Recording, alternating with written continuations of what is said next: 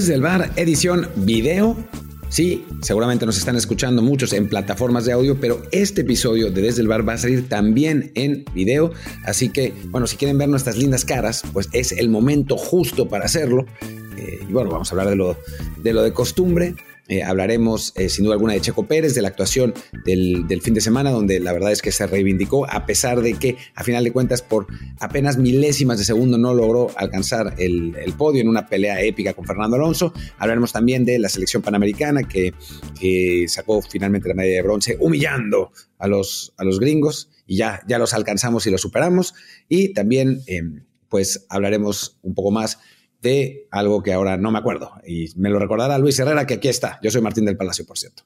¿Qué tal Martín, barra del bar, fans de Footbox y de YouTube? Que efectivamente hoy también estamos ya estrenando canal de YouTube. Como de todas formas, les recuerdo como siempre que seguimos en Apple Podcasts, Spotify y muchísimas plataformas más. Así que suscríbanse en la que más les guste, sea en la plataforma de audio o en YouTube, ahí con la campanita también, para que se puedan suscribir y les avise nuevos episodios. Y déjenos como siempre también reviews de 5 estrellas para que más y más gente nos encuentre, como hicieron por ejemplo José Carlos Macuset, que nos pregunta, acabo de pensar algo. Si el siguiente ciclo mundialista elimina a Europa, África y Sudamérica y uno después elimina a Asia, Mundial 2038 le vuelve a tocar a Norteamérica?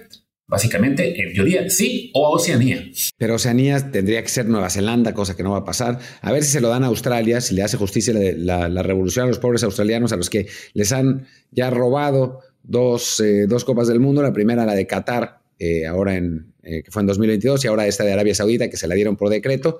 Y la verdad es que Australia, un país súper deportista, eh, un país con una enorme tradición, futbolísticamente más o menos, pero, pero donde realmente pues se vive el, deporte de una manera distinta, con, con gente súper divertida, sería realmente un, mundial a nivel aficionados espectacular, a pesar de la obvia diferencia horario del, del tiempo de viaje mucho mejor que la, ridiculez esa de darse la Arabia Saudita. Ojalá que, fuera para ellos. Pero sí, tiene pinta de que eventualmente pues tendría que, ser otra vez, digo, no sé si para CONCACAF, porque solamente podría ser en Estados Unidos, aunque bueno, al, paso que va la FIFA, es posible que sean Estados Unidos, Arabia Saudita, China, Estados Unidos, Arabia Saudita, China, Estados, así, porque bueno, pues el dinero manda.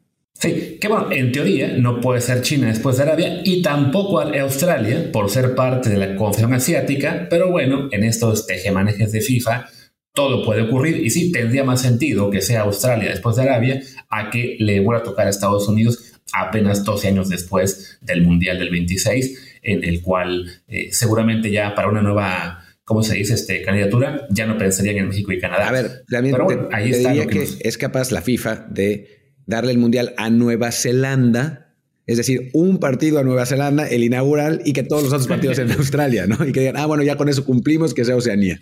Sí, por ahí está la cosa. Definitivamente, vaya, falta muchísimo y ya vimos cómo la FIFA se las gasta de que de repente para elegir la sede de un mundial les toma año y medio y a veces hasta más y para elegir la sede del otro dos semanas. Entonces, bueno, dependerá de para entonces quién tenga también más dinero por ahí para eh, digo, más este proyecto deportivo como, como quisiéramos creer que tuviera Arabia.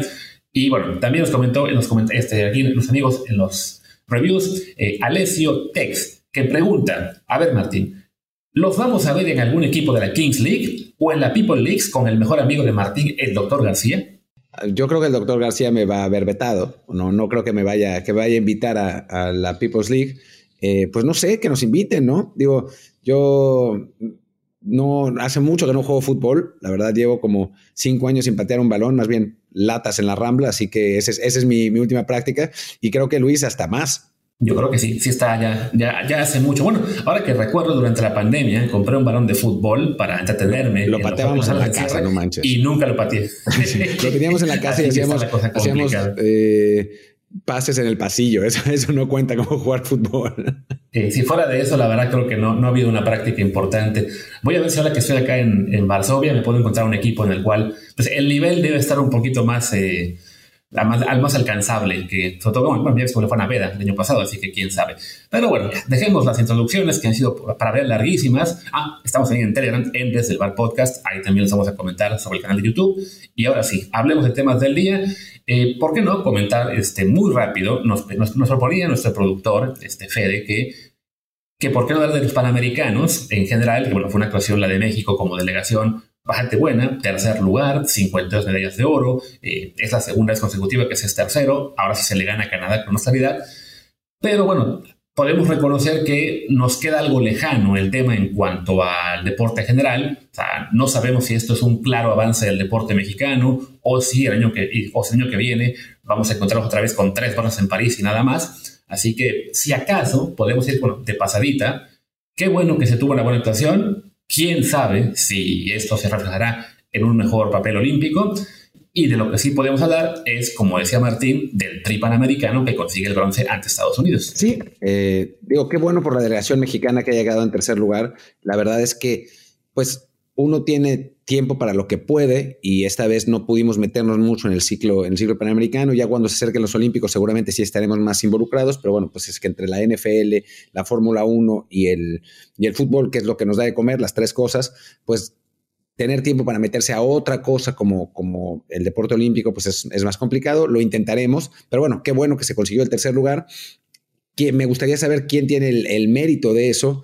Eh, si los deportistas le han pegado muchísimo a Ana Gabriela Guevara y seguramente con razón, pero aún así México vuelve a quedar en tercer lugar. No sé, eh, sería interesante a ver si en algún momento pronto podemos tener algún experto en, deporte amateur que nos pueda contar un poco de, de, dónde salen estos resultados y ver si se pueden traducir en eh, resultados en Juegos Olímpicos, que ya ha pasado, que hemos tenido grandes actuaciones panamericanas y después dos medallas en total en, las Olimpiadas, ¿no? Pero, pero bueno, más allá de eso, con la selección preolímpica, pues la verdad es que un equipo que fue sin duda alguna de menos a más. Arrancó fatal en ese partido horrendo contra Chile que se pierde 1-0 jugando espantoso, después uno peor contra Dominicana, empatando a cero goles contra un equipo, bueno, ese sí amateur.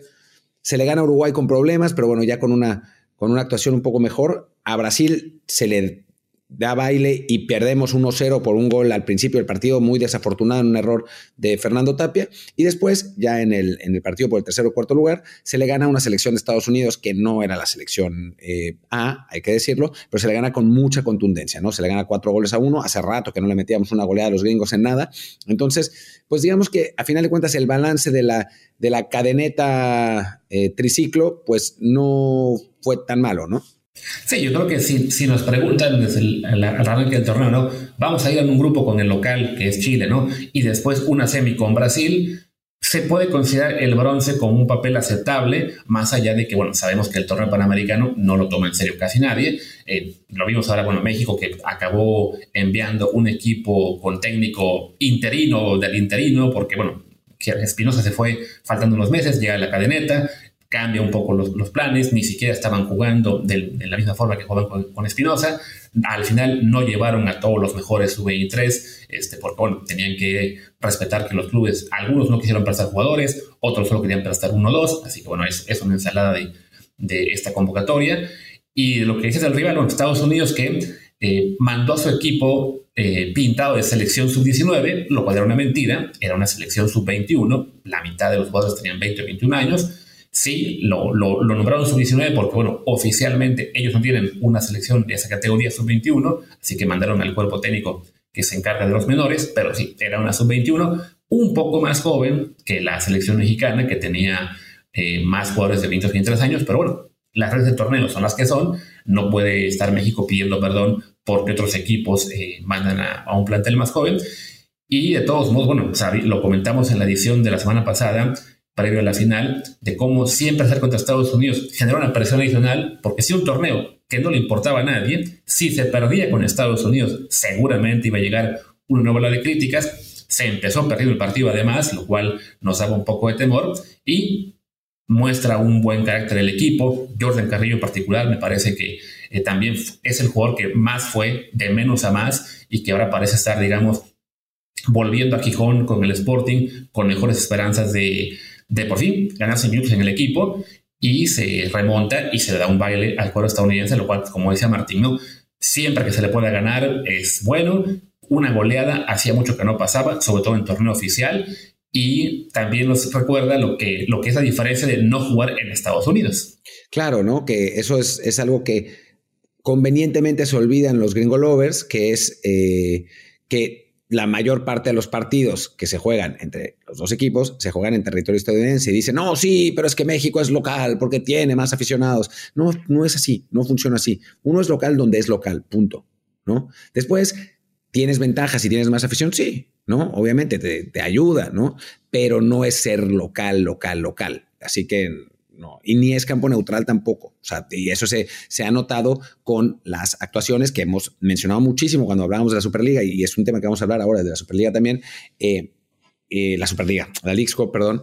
Eh, la, Martín, eso se nota con los resultados de los clubes mexicanos cuando juegan en Estados Unidos en Conca Champions y League Cup, a diferencia de cuando esos partidos se juegan en México, donde los equipos mexicanos tienen una ventaja brutal, que si todos esos torneos se jugaban en México, no andarían con la mamada de que nos alcanzaron y nos superaron y no sé qué, porque la diferencia sería abismal como lo es cada vez que juegan en México. Sí, que para aclarar siempre, una cosa es lo que es el tema de las ligas, donde no, no nos han alcanzado todavía, quizá en algunos años, y otras selecciones donde, bueno, sí es un alivio haberles ganado este bronce panamericano porque se puede admitir que ahora mismo a nivel mayor Estados Unidos sí tiene una mejor camada y las últimas veces que se jugó contra ellos, este, eh, con equipo mayor, no con el equipo reserva que enviaron a, la Copa Oro, pues nos han ganado, ¿no? Entonces, siempre será bueno para el ánimo de las generaciones saber que aún se les puede ganar. Ahora mismo es un momento en el cual a nivel mayor ellos están en, en mejor forma, pero estos son ciclos que van arriba y abajo y no como alguna gente piensa en la cual te ganan un partido y ya creen que nunca más se vuelve a ganar. Sí, y hay que decir también, y nos da mucho gusto decir eso, por lo menos por lo pronto, que esa camada espectacular y su generación dorada y no sé qué, está empezando a volver a la realidad, ¿no? O sea, el, el Milan lleno de gringos ya no está tan bien como, como estaba en, en algún momento al principio, que decían, ah, ese Milan, ¿cómo lo está dominando? Ya están terceros, eh, ya no, y además bastante lejos del Inter, que es líder, el equipo se les está cayendo, en Champions ha sido un desastre. Em, ya los que los futbolistas eh, de Estados Unidos que estaban en el Barcelona y en el Bayern y en todos esos equipos ya están en equipos más acordes de su nivel, es decir, de media tabla para abajo en, la Premier o incluso en Championship eh, y, en, en ligas de, menor nivel, pues están en media tabla o en, algunos los buenos están arriba eh, y Giovanni Reina no juega en el Dortmund, o sea, están volviendo a su realidad que bueno, no es una mala realidad, no es una realidad que, quisiéramos nosotros, pero tampoco es ese plan que decía, no, bueno, Estados Unidos puede ser campeón del mundo en su mundial, el propio Hércules diciendo, es, no es un sueño llegar a semifinales, no, sí, Hércules, es un sueño. Sí, sí, porque es eso, ¿no? De que es un equipo que sacó una buena generación, tuvo la ventaja también de, bueno, de lo que son los promotores, los, los equipos que hay en Europa que controlan a, equipos muy importantes y sí, mandaron muchos jugadores a equipos grandes, pero como dice Martín, pues la realidad lo está alcanzando y sí están arriba de nosotros, pero no tan arriba como algunos temen, eh, más allá de que a nosotros sí nos hace falta pues exportar más porque con 10 o 12 no nos alcanza, ¿no? Y bueno, ya que desviamos la plática del, del trip americano, creo que ya no da para mucho más, si acaso eso, ¿no? Recordar que Jordan Carrillo, esta vez Martín ya lo tiene de nuevo como su, su promesa principal, que a quien quiere que nos dé todo el oro que no nos dieron Marcelo Flores y Diego Lainez. No va a pasar, no va a pasar porque es lo que, lo que yo ya dije, o sea, lo dije claramente y lo repito. Yo ya no me voy a enamorar de enanos, ya está. O sea, si un futbolista mexicano no pasa por lo menos del 1.70, no, no, o sea, va a ser muy complicado que compita internacionalmente. Tiene que ser Messi, ¿no? Y lamentablemente Jordan no es Messi, tiene talento, sin duda alguna, pero creo que eh, ya temo que se vaya a quedar en el camino por la misma razón. Sí, o porque en su equipo, el Sporting, pues dice su técnico que tiene mucha competencia, entre comillas, y es el único al, que no ha dejado jugar, con todo el que él admite, no sé si por condiciones podría jugar. Una cosa ahí muy rara que algún día nos enteraremos. Pero bueno, decía, ya, dejemos de lado el trip panamericano, estábamos comentando el tema este de, bueno, la, la diferencia, la competencia con Estados Unidos, y nos, nos, hizo pensar sobre lo que fue, bueno, el final este fin de semana de la Copa Libertadores. El Fluminense le gana a, a Boca Juniors una final, no sé qué pensarán otros, pero yo creo espantosa, de un, de un nivel muy, muy flojito. No, no, es, no es lo que era hace unos años. Y yo recordaba, eh, lo, lo, comenté contigo en, las redes, después lo pero en WhatsApp, después lo puse en las redes, de que, bueno, un jugador que sí en su día fue un crack mundial como Marcelo, pero que hace un año acabó, eh, pues básicamente echado de la liga griega porque no jugaba casi nada con Olympiacos, ya no le daba el nivel de fútbol para estar ni siquiera ahí. Regresa a Brasil con el Fluminense, es título discutible y ese equipo en el titular gana la Copa Libertadores, ¿no? Entonces, pues eso nos da una idea de lo que ha bajado el, el torneo continental y nos pone a pensar en esa comparación que hablábamos hace también hace unos meses con la League's Cup. Ok, ¿qué tan, qué tan digamos, utópico es esto o qué tan realista es? ¿Aún queremos jugar Libertadores y es lo mejor para el fútbol mexicano o eso de League's Cup no es tan mala idea? No, a ver, es que está claro. Digo, el partido no estuvo muy bueno, estuvo muy divertido por razones quizás no futbolísticas. Fue una, una final de esas que, digo, normalmente las finales no son los partidos mejores jugados del mundo, salvo que sea Argentina-Francia en, en la final del Mundial, pero pero fue un partido pues de esos rocosos, pasionales, duros y más en Sudamérica, ¿no? Y después con cosas random que solo pueden pasar en Sudamérica, ¿no? Como que expulsan a un jugador por celebrar, celebrar y cuando Boca tiene la posibilidad de empatar con un hombre más con 20 minutos por jugarse, otro jugador de ellos se vuelva loco y le pega un bofetón a un rival y también lo expulsen y después que el resto de los 15 minutos Fluminense esté tan echado, yo nunca he visto un equipo tan echado atrás, estaban los 11 en su área o sea, no, no es que dejaran uno adelante como para. Estaban los 11 en su área y Boca tiraba centros. Y el Fluminense trataba de ir al contragolpe, pero bueno, tenían que recorrer millones de metros. A final de cuentas, tuvieron una ahí que rebotaron en el poste, que con, que con eso habían podido sacar, pero después regresaban todos a meterse en su área y otros centros. Digo, fue un partido bien sudamericano, muy pasional. Había 120 mil argentinos en, en Río, una, una locura. Eh, a final de cuentas, Maracaná estaba 50-50, aunque decían que iba a estar lleno de argentinos realmente. Pues es, ese tipo de, finales de, Libertadores que, que tienen, tiene esa región del mundo y no tiene ningún otro lado, ¿no? Y que a las que hay que volver.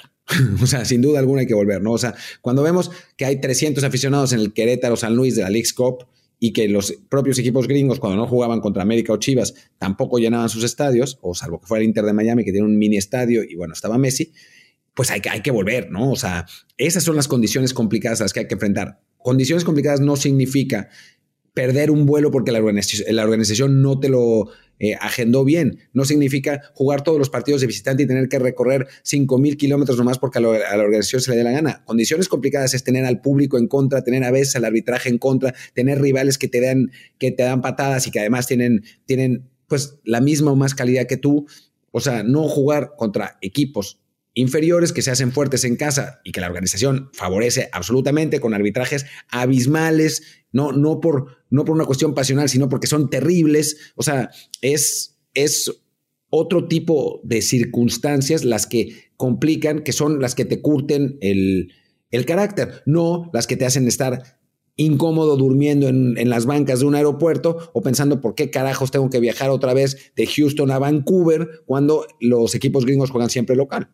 Sí, sí, se puede decir que aparte de las condiciones que tuvo la League para los clubes mexicanos fueron, digamos, eh, artificialmente similares a las de Conmebol, ¿no? Los temas de organización que estuvieron mal hechos, eh, que los clubes mexicanos tuvieron que viajar más, arbitrajes en cierto modo tendenciosos que sobre todo fastidiaban al club mexicano, pero claro, pues eso era más unas fallas de organización que eh, a la larga se espera van a ser subsanadas. El tema de arbitraje es complicado, pero bueno, ya se ha dicho mucho lo que, que, para el próximo año buscarán que sean menos los viajes, supongo que en algún punto se plantearán que sean a sedes fijas incluso, y sí, desafortunadamente, pues era una copa que no tenía mayor relevancia eh, en cuanto a que le interesara a los aficionados, ¿no? Sí, había algunas ciudades en las cuales iban muchos, muchos, muchos fans, ya sea porque estaba en Visita América o Chivas, o porque el Tigres eh, Monterrey lo mandan a Houston, y bueno, iba toda la banda regia que está de ese lado eh, y, y el, los, partidos con Messi, pero sí, en general,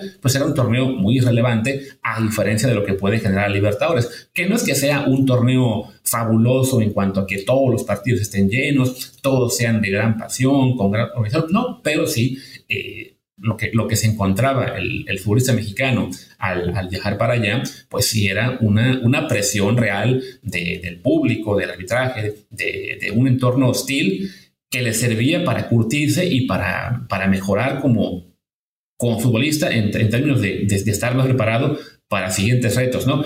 Evidentemente no es que volver a Libertadores ahora mismo sea ya la solución que de todo el fútbol mexicano, porque no, no hay una sola solución que de todo el fútbol mexicano, pero sí es algo que nos falta, ¿no? Es uno de los muchos temas en los cuales al ir cambiando eh, la Liga Mexicana, al dejar a Sudamérica, al dejar el descenso, al dejar este, que hubiera más extranjeros, etcétera, etcétera, etcétera, pues se fue perdiendo nivel y aunque yo creo sí que el nivel futbolístico de Colmebol en clubes, para aclarar, en sus clubes, no es el que era hace 10, 20, 30 años, todavía significa un reto deportivo y extra cancha que le beneficiaría al fútbol mexicano.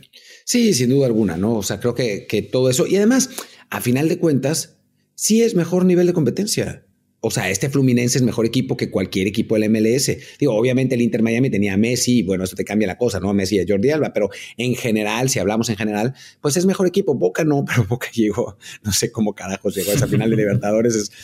sus propios aficionados todavía se lo preguntan, pero en general los clubes brasileños tienen mejor nivel que los de la MLS y no, no es ningún pecado decirlo. Entonces, mejor enfrentarlos a ellos, ¿no? Y mejor enfrentar a, a un equipo colombiano que te va a, exigir en, materia de velocidad y de físico y volar a, 30, a 3.500 metros a la altura de La Paz y, jugar en el, en el desierto de, Atacama en Chile. Eh, no, el desierto de Atacama no está en Chile, en, Calama contra Cobreloa. Eh, o sea, creo que, que esas condiciones son incómodas y a los clubes mexicanos no les gustaban, esa es la realidad. Y por eso, en parte, no volvemos, porque los, los equipos no, no, querían viajar 15 horas a San Paulo y después regresar a, jugar el partido de, Liga MX debilitados, pero a nivel, eh, pues, mejora del futbolista mexicano, creo que la Libertadores estaba en, otro nivel que lo que tiene la, la Cup, ¿no? Que, bueno, ese torneo de Petatiux absoluto eh, y que, bueno, no, no, no hace falta ni siquiera repetirlo porque pasamos un mes haciendo programas de eso, así que, que bueno, creo que ya todos lo saben. Claro.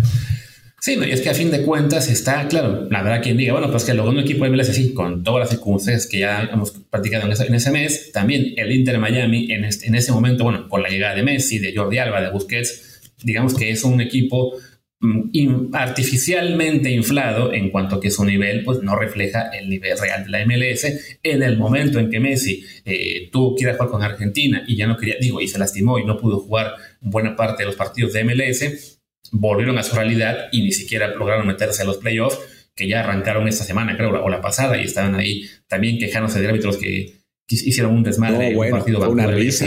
Pero oye, fue una esa jugada fue una risa. Que aparte, sí, el, el, árbitro, el mejor defensa posible para, para el sí. Pero sí, es, ese, el, ese Inter Miami no es un rival que sea representativo, como si sería una Libertadores en la cual, bueno, que a lo mejor los equipos bolivianos, eh, peruanos, eh, paraguayos no son tan buenos. Bueno, sí, pero ya van ocho brasileños a la Copa Libertadores, así que te, toca por lo menos uno en la fase de grupos y quizá otros otros dos si sigues avanzando, ¿no? Los argentinos sí que también el nivel clubes han decaído muchísimo, pero siguen siendo jugadores pues de mucha garra, de, que ahí sí se pues se crecen ante la que es la presión, el jugar internacionalmente, lo decías de Boca, ¿no? Boca no es un plantel que te espante, que digas, uy, qué buen equipo es, pero de algún modo compiten y ganan y siguen avanzando en, torneos como este. Entonces sí, es un reto, la verdad, mucho mayor el ir a la bombonera y jugar contra ellos que el ir a meterte a Nashville, que decir que pierdes en penales, pues mala suerte, pero el partido no te deja nada en realidad. No, no, realmente no. Pero bueno, eh, creo que ya podemos también cortar el tema de Libertadores eh, contra, contra Superliga y hablar pues quizás de lo que, digo, me imagino que es lo que la gente querrá oír porque es un, pues bueno, es, es el tema que hemos eh, hablado fuera de fútbol durante mucho tiempo. En general nos va bien en los números cuando hablamos de Checo. La gente está metidísima en las carreras, ya sea por toxicidad o no por toxicidad. Todo el mundo habla de Checo, hasta la gente que no lo ve. Así que creo que habrá que hablar de, pues el que muy probablemente sea el subcampeón de la, de la Fórmula 1 en esta temporada, a pesar de los pesares, ¿no? En una buena actuación, la verdad, aunque pues sí, sí, sí, sí quedó el negrito en el arroz de esas punto .305 décimas, fue, ¿no? O sea, como milésimas, no, no sé cuánto fue la... Fueron 53 milésimas. Tenía los números bien, pero no lo... Sí. Eh, que, que, a final de cuentas lo, lo sacaron del podio a favor de Fernando Alonso, que la verdad Digo, más allá de que los narradores españoles estaban de un inaguantable, que daban ganas de, tirarle el control remoto a la televisión, pues está bueno que Alonso haya quedado tercer lugar en esas circunstancias, ¿no? Sí, sobre todo por lo que había sido el declive de Aston Martin en las últimas carreras, eh, tras haber sido el rival más fuerte de Red Bull al arranque de temporada, ¿no? Así fue un duelazo el que tuvieron Alonso y Checo Pérez en las últimas, que habrán sido que unas 15 vueltas del Gran Premio de Brasil, que es además para variar la mejor carrera del año, porque es una pista espectacular que permite muchos duelos como el que vimos, eh, a lo mejor no tan épicos, no tan largos como el de Alonso y Checo, pero sí eh, pasó también el sprint en el que Checo tuvo muy buenas maniobras sobre los Mercedes, que antes le habían rebasado a él en la arrancada. Eh, tuvimos también momentos así, digamos, pues con accidentes eh, graves en cuanto que dejan a carros fuera, pero que afortunadamente no dejan a ningún lastimado. Vaya, es una carrera que lo tiene todo y se, acaba cerrando con ese broche de oro de, que Checo pues lava la imagen que había dejado en el Gran Premio de México, una, pues recordamos apenas una semana, ¿no? Un Gran Premio en el cual por querer ir por el liderato en la primera curva, acabó fuera y llorando y con pues, toda la presión del mundo, con mucha gente ya pensando que ese era el último clavo en el ataúd para que lo bajaran del Red Bull al final de la temporada. Y llegaba a Brasil con la presión de que ya Lewis Hamilton estaba encima a solo 20 puntos, una pista además que lo, que pasó el año pasado en teoría favorecía a los Mercedes que ganaron el Gran Premio el año pasado cuando lo ganó Russell, que Hamilton es ídolo en Brasil, es literalmente ciudadano honorario de ese país. Entonces, el panorama era muy complicado para Checo. Se le complica aún más el viernes en la calificación para la carrera principal. Cuando se equivoca el equipo, lo manda hasta el último a hacer su calificación cuando estaba a punto de caer la lluvia y no contaron con que otro piloto, que era Oscar Piastri, se iba a salir de la pista, causó una bandera amarilla y eso le iba a fastidiar la vuelta a Checo, aunque habrá quien diga como Ramón Raya que no, no, fue culpa de Checo, no, no, en la cual y sí podemos decir sin lugar a duda que Checo iba con un buen tiempo, a lo mejor no para Polo segundo, pero por lo menos para quedar cuarto quinto, cae hasta el noveno, el panorama se complicaba aún más. Y de repente no, llega el sábado, buen sprint, arranca tercero, termina tercero tras el duelo con los Mercedes. Y luego esta carrera también en la, en la que arranca noveno y acaba cuarto. Y para fortuna también de Checo, los Mercedes decepcionaron, se fueron para atrás tanto en el sprint como en la carrera. Hamilton acabó, que fue creo que, si no me equivoco, quinto en el sprint y octavo en la carrera principal. Y con eso Checo se despega 12 puntos más a 32 y ya tiene casi, casi en la bolsa de su campeonato. Sí, la verdad es que, la verdad es que fue una buena carrera para Checo. Lamentablemente la, la quali del viernes fue lo que, lo que le afectó, una, circunstancia además muy desafortunada, ¿no? Porque eh, pues iba en camino de quedar top 3, quizás cuarto lugar en el, peor de los casos. A final de cuentas, un incidente de... ¿De qué fue? De Piastri. De Piastri. de Piastri. Si me salía así, no sé por qué. De, Piastri en la última curva y era el último piloto antes de que llegara Checo, hace que saque una bandera amarilla. Checo tiene que bajar la velocidad y termina eh, saliendo desde la novena posición y tiene que ir recuperando esos lugares. Si hubiera salido top 3, sin duda alguno hubiera quedado segundo. O sea, creo que no, no, no hay duda de eso. A final de cuentas, pues las circunstancias de la carrera lo obligan a tener ese duelo con Alonso, que la verdad fue épico y que, pues, se nos va a quedar en la memoria, así que quizá mejor que, que no haya pasado, porque si no hubiera sido una carrera de súper flojera, con Max primero, Checo segundo, como las del principio de la temporada. Quizá Norris hubiera tratado de pelear un poco más, pero pues difícilmente lo hubiera, lo hubiera alcanzado.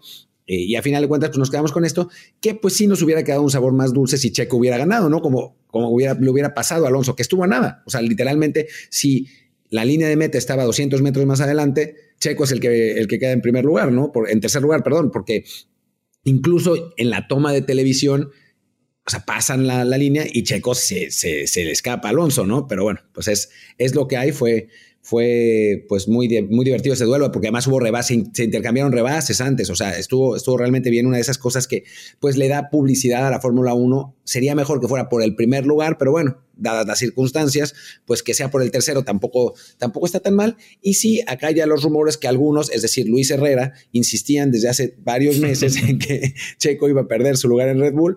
Ya apareció el padre diciendo que no, ya apareció Helmut Marco. para que Helmut Marco diga que no, ya es que, eh, digo, algunas cosas han cambiado. Esta semana Helmut Marco se la pasó defendiendo a Checo, lo que me parece insólito. Algo le deben haber dicho después lo del, lo del sudamericano. O sea, hubo como mucha eh, pues, digamos, eh, dosis de confianza institucional en Red Bull para Checo. No sé si para que se recuperara anímicamente, que es posible, o para que, o porque realmente lo respaldan. pero funcionó. Eh, Checo, la verdad es que tuvo, tuvo buenas actuaciones, eh, tanto en el sprint como en, como en la carrera. Ahora ya el, el run run se ha ido también en buena medida porque Richardo tuvo una actuación lamentable. Y pues ese cuarto lugar en el que había quedado la, semana pasada, que tanto nos había asustado, pues ahora parece que fue una anomalía en una temporada de regreso de Richardo que fuera de esa carrera, pues ha sido bastante pobre. Sí, por un lado, bueno, no, no estoy seguro de que Checo hubiese segundo, porque hay que reconocer que Lando Norris también tuvo una muy buena carrera y, estuvo cerca de, de, Verstappen, tanto en el sprint como en la carrera principal. Tío, cerca relativamente, nunca para ganarle, pero sí este, a un paso que la verdad es destacable. Pero sí, por lo menos, bueno, de haber arrancado arriba, definitivamente no hubiera habido duelo con los Mercedes, ni siquiera había, había, tenido duelo con Alonso, porque eh, ayer también leí algunos que decían, ah, pero perdió con Alonso. Bueno, ¿por qué perdió con Alonso si el, si el Red Bull es mejor? Creo que ahí sí influyó lo que fue la arrancada atrás, porque ese duelo con los Mercedes, recordamos que los rebasa los dos, muy bien, entran los Mercedes a pits, y a la segunda, o sea, si no me equivoco, fue, entró Hamilton justo desde la base de Checo, en la siguiente vuelta entra Russell y en la siguiente vuelta Red Bull mete a Checo a pits este, para prevenir el undercut. Y Checo le dice a la gente de, Red Bull por radio, ¿no? No debimos haberlos este, seguido, hubiéramos hecho nuestra propia carrera, ¿no? El equipo dice, no, tú tranquilo, tienes el, ritmo para rebasarlos. Y sí, le quitó el, el, puesto a Hamilton otra vez muy rápido, pero ese haber entrado muy temprano hizo que cuando fue ya hora de hacer la segunda parada, las llantas de Checo, se estaba acercando a Fernando poco a poco, pero sí, sus llantas estaban como cinco o seis vueltas más viejas, más usadas que las de Fernando, y empieza a perder ritmo. Se había puesto creo que a un segundo de Fernando, faltando, vamos a decir, unas 25 vueltas, quizá 30. Empieza a perder ritmo, cae hasta los 3 segundos, 3 y medio, entonces lo tienen que volver a meter por llantas blandas que además ya había usado eh, por tres vueltas en la, en la calificación o en las prácticas. Los de Aston Martin meten a Alonso a la siguiente vuelta, él sí tenía neumáticos usados, pero nuevos.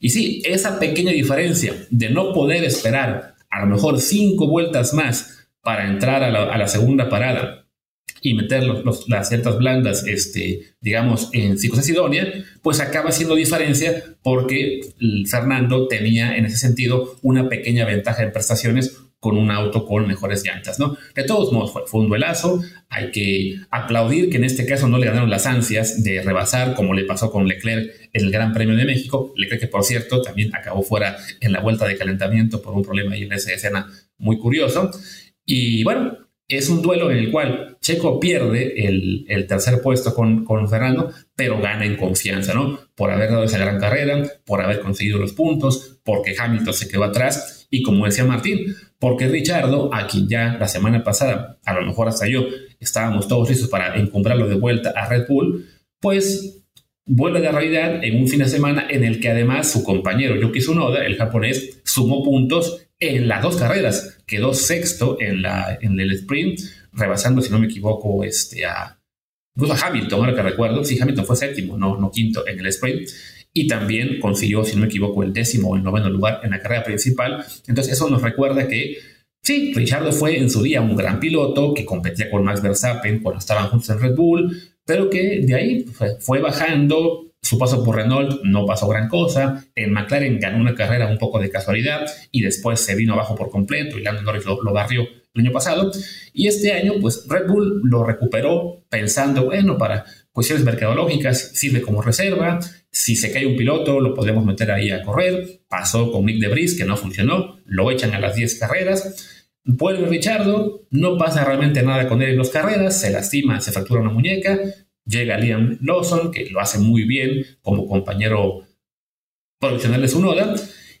Y de repente, cuando ya se, se va Lawson, regresa Richardo por esta única carrera que sí había estado muy bien en Gran Premio de México, como que ya todo el mundo quería decir, ven, lo que pasó con él los últimos dos, tres años no importa, ¿no? Ya es el Richardo de siempre. Y no, más bien es, tuvo un muy buen Gran Premio, pero no es que esté en este momento en un nivel muy superior o ni siquiera superior al de su uno de Lawson, pues no hay razón para pensar él debe tomar el lugar de Checo y sabemos que no van a bajar a Checo por su nodo No, y después también eh, se habló mucho en México que la puesta a punto de los coches había sido muy importante, pero es un gran premio complicado, es un gran premio en la altura, había mucho viento. Entonces, sí hubo como diferencias eh, pues específicas en la manera en que pusieron al punto, a, punto los coches y en algunos casos hubo eh, pilotos que resultaron muy beneficiados y es el caso de Richardo, ¿no? Ahora que volvimos a un escenario un poco más tradicional, pues dentro de todo los Alfa Tauri pues corrieron como Alfa Tauris, ¿no? No, no corrieron como, como Red Bulls, que eso fue lo que, lo que pasó en México,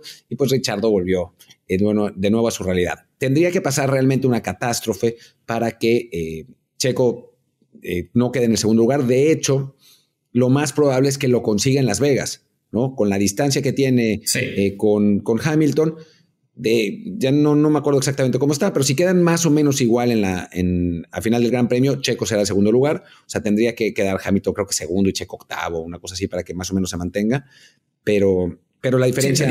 son, son 32 de diferencia, son 32 de diferencia y Checo tiene la ventaja además en un desempate porque ya ganó dos carreras, entonces suponiendo que Hamilton lo máximo que puede hacer en la última carrera serían 26, con victoria y fuente rápida, pues a Checo este, le, le basta con no perder, que serían este, siete puntos respecto a Hamilton en la siguiente carrera para ya amarrarlo, ¿no? O sea, si Checo queda por delante de Hamilton en, el Gran Premio de Las Vegas, ya es un campeón matemáticamente. incluso un par de puestos por detrás.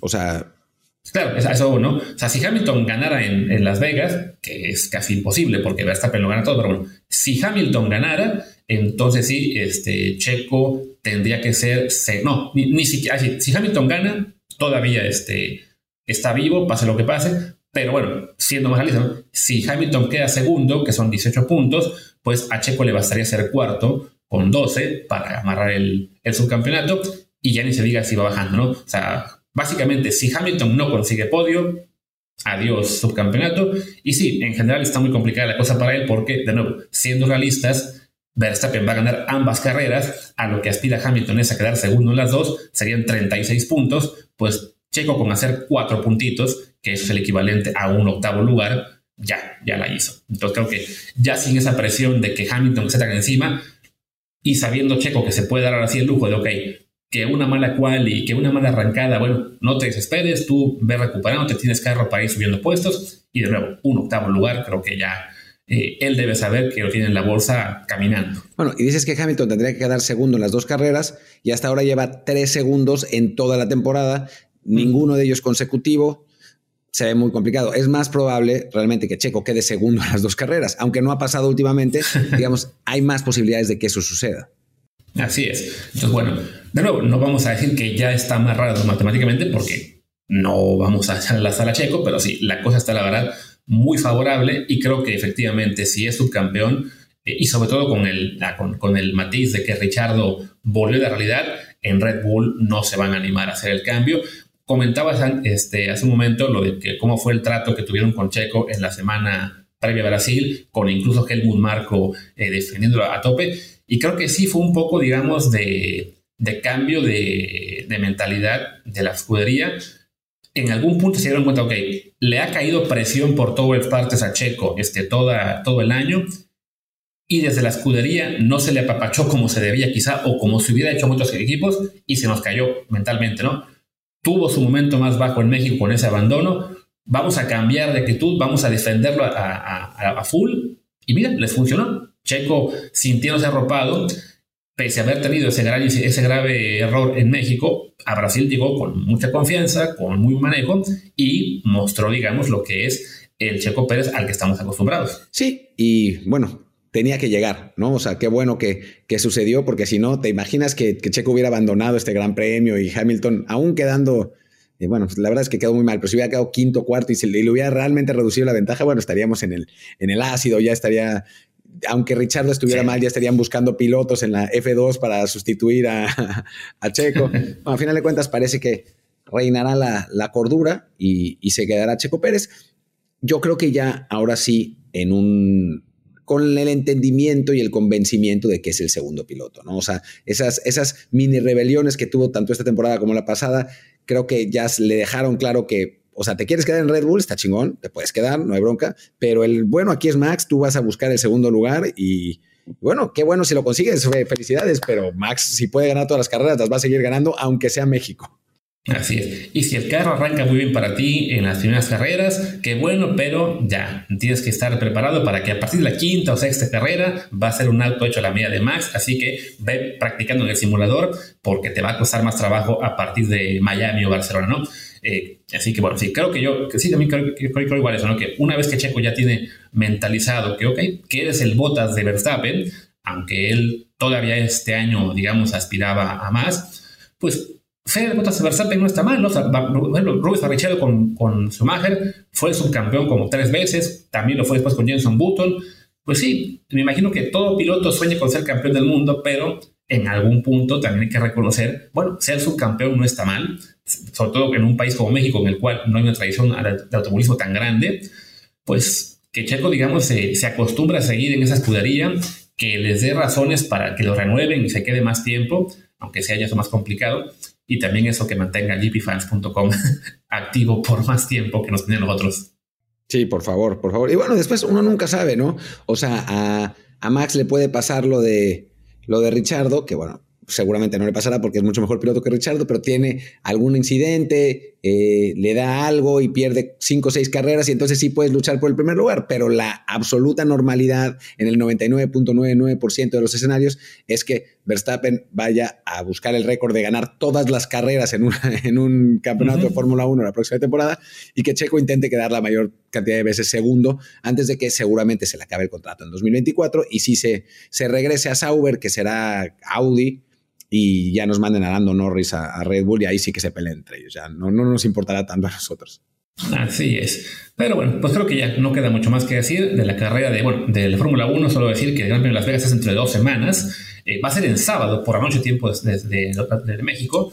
Pues se aventaron eso de que será carrera nocturna en, en, Las Vegas. Así que será, si no me equivoco, algo así como las 11 de la noche tiempo de México. Parecido a lo que es cuando son carreras en Australia o Japón pero sí, de, sábado a medianoche, ¿no? Y para nosotros será el domingo muy, muy temprano. Y pues ya, creo que podemos ir también acabando este episodio. Ya no nos quedan, bueno, nos quedan como 20.000 temas, pero ya nos dejaremos para, la, para mañana y el resto de la semana, que hablaremos de la Champions League, de la liguilla, de mexicanos en Europa, de de la selección y mucho más. Sí, hay, hay temas, temas de los que hablar, pero bueno, también tenemos toda una semana para hablar de ellos. Así que por lo pronto nos despedimos. Yo soy Martín del Palacio, mi Twitter es arroba martín DELP. Yo soy Luis Herrera, el mío es arroba Luis RHA, el del programa es Desde el Bar POD, Desde el Bar Pod. Recuerden que estamos en Telegram como Desde el Bar Podcast y que ya estamos en YouTube, así que también suscríbanse ahí. Gracias y hasta la próxima. Chao.